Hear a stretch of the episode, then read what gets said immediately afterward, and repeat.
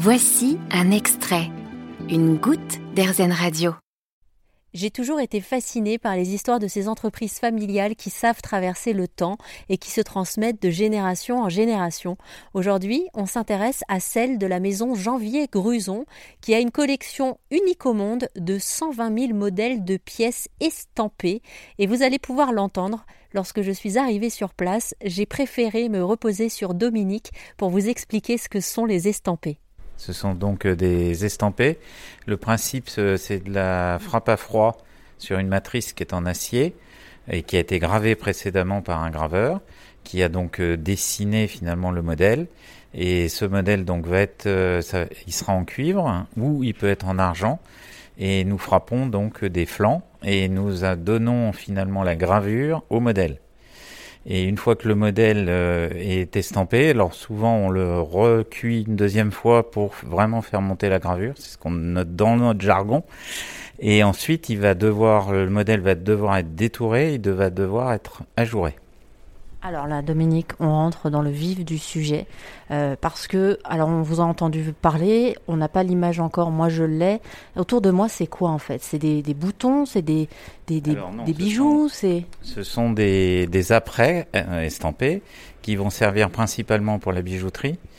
Euh, donc pour faire un bijou, donc ça va être pour, pour faire des boucles d'oreilles, pour faire euh, des euh, boucles de ceinture, peuvent faire aussi des boucles de chaussures, ça peut être aussi des colliers, ça peut être voilà, on peut faire énormément de choses avec ces apprêts.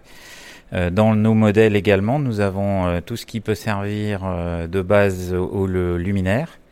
Donc euh, ça remplace le bronze qui est beaucoup trop lourd. Nous, on va être en épaisseur beaucoup plus faible et donc de fait beaucoup plus léger, mais on sera toujours aussi solide. Et euh, ensuite, on a aussi des, de, quoi faire du, de, la décoration de meubles et de la décoration, par exemple, de comptoirs euh, dans, dans des cafés pour bah, habiller un meuble en bois. Et donc, par exemple, là récemment, nous avons eu un brocanteur qui est venu nous voir il a refait toute une maquette euh, du France et euh, il a posé cette maquette sur un, modèle en bois et il a voulu mettre des angles, des encres, pardon, tout autour du, meuble. Et ça a remis en valeur le meuble euh, pour montrer que, bah, que c'est la marine et que voilà, le France voguait vers les États-Unis et que bon, voilà, on est dans la marine. Alors pour être sûr de bien comprendre, moi je suis bijoutière. Je viens vous voir, Dominique. Euh, qu'est-ce que vous pouvez me proposer et qu'est-ce que j'en fais? Est-ce que c'est des modèles que je vais devoir moi reproduire pour les vendre par exemple à plusieurs personnes? Vous allez les monter, c'est-à-dire que par exemple nous on vend une pièce euh, brute, euh, il va falloir lui ajouter un système pour pouvoir les monter en boucle d'oreille. Si vous voulez faire une broche, il va falloir souder un modèle de, de, broche derrière.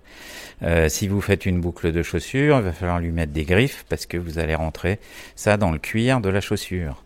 Donc euh, tout ce travail-là, c'est le fabricant de bijoux ou de, de modèles, de prêt-à-porter, qui va devoir le faire et ensuite il va devoir faire une finition pour savoir si l'article va être doré, argenté ou de couleur noire, puisque ça peut se faire également en peinture. Alors vous nous avez dit que vous étiez, je crois, de la sixième génération de la famille. Elle ressemblait à quoi votre enfance, Dominique, quand on baigne dans une famille comme ça, avec un, un passé euh, aussi incroyable? Eh ben, tous les stages de pendant l'école, c'était de venir à la, à la société pour euh, se promener, enfin pas uniquement se promener, c'était plutôt pour ranger, euh, ranger toutes les pièces euh, qui sont stockées. Nous avons 120 000 modèles, donc ils sont tous répertoriés par numéro. Et, de fait, pendant l'été, ben on, on venait pour ranger un peu les réserves. Et donc on se promenait, on avait on était sur quatre étages à l'époque. Donc euh, on était dans un hôtel particulier, un hôtel particulier qui datait du XVIIe siècle. Et euh, on avait, en fait, mon arrière-grand-père avait racheté l'immeuble à une à une comtesse et de fait euh, toutes les réserves étaient dans l'immeuble. Voilà. Mais entre temps, mon père était obligé de vendre. Donc nous, on a déménagé en fin 2020. Voilà. Et on s'est remis. Donc on a mis notre showroom euh, ici sur Paris, euh, euh, toujours dans le quartier du Marais parce que c'est le quartier de la bijouterie. Et puis on a transféré tout le stock. On avait quand même 35 tonnes de stock. Tout a été transféré à côté de notre site de production qui est à Savigny-le-Temple en Seine-et-Marne. Ça a été le déménagement? Vous avez eu besoin de beaucoup d'amis Ou ils sont tous partis Il y a des professionnels qui sont venus. Ils ont, ils m'avaient fait un devis pour un mois et demi. Ils ont passé deux mois et demi. Et euh, en plus, euh, ils n'avaient pas imaginé qu'ils allaient devoir transporter autant de, de poids. Est-ce que vous vous êtes laissé le choix ou ça a été une évidence de reprendre cette entreprise vous? Ah bah pour moi c'était c'était très important de, de reprendre cette entreprise de façon à assurer euh, finalement la pérennité de la société. Mon père euh, donc lui a, a, travaillé pendant 75 ans dans la société puisqu'il a repris la, la société à son grand-père à l'âge de 15 ans et qu'il est décédé il y a deux ans à 90 ans. Donc moi j'ai rejoint l'entreprise il y a 10 ans seulement, mais bon j'ai fait plusieurs passages. À chaque fois que mon père avait des difficultés, je venais pour essayer de l'aider, pour euh, redresser l'entreprise quand il y avait des difficultés. Et donc euh, voilà, donc euh, je, me suis toujours dit que à un moment donné, je reprendrais cette société et mon objectif c'est de la passer à mes enfants. Alors là, vous travaillez avec vos enfants, ils nous écoutent, donc attention à ce que vous dites. Mais est-ce qu'il y a des choses euh, que vous avez euh, découvertes chez eux euh, que vous ne saviez pas avant de travailler avec? Ah bah il y a le, le fait, la manière dont ils sont organisés, parce que chacun, chaque génération a sa façon de s'organiser dans le travail. Donc euh, moi j'ai pas les mêmes méthodes que ma fille ou que mon fils.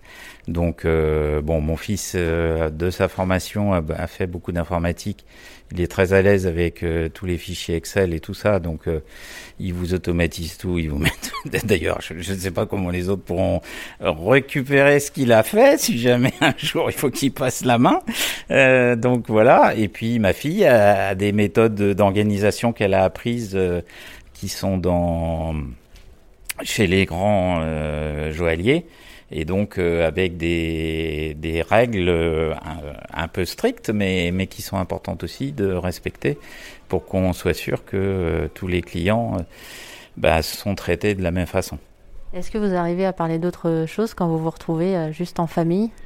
Oh, ça arrive quand même. Mais bon, c'est sûr que ça, on, on dérive assez souvent sur le métier et sur euh, ce qui s'est passé dans la semaine et, et les problèmes qu'il y a éventuellement à résoudre. Hein. Merci à Dominique pour ce petit voyage dans le temps et pour nous avoir partagé une petite partie de son histoire familiale. On était aujourd'hui pour RZN Radio à la maison Janvier Gruson qui abrite une collection unique au monde de 120 000 modèles de pièces estampées.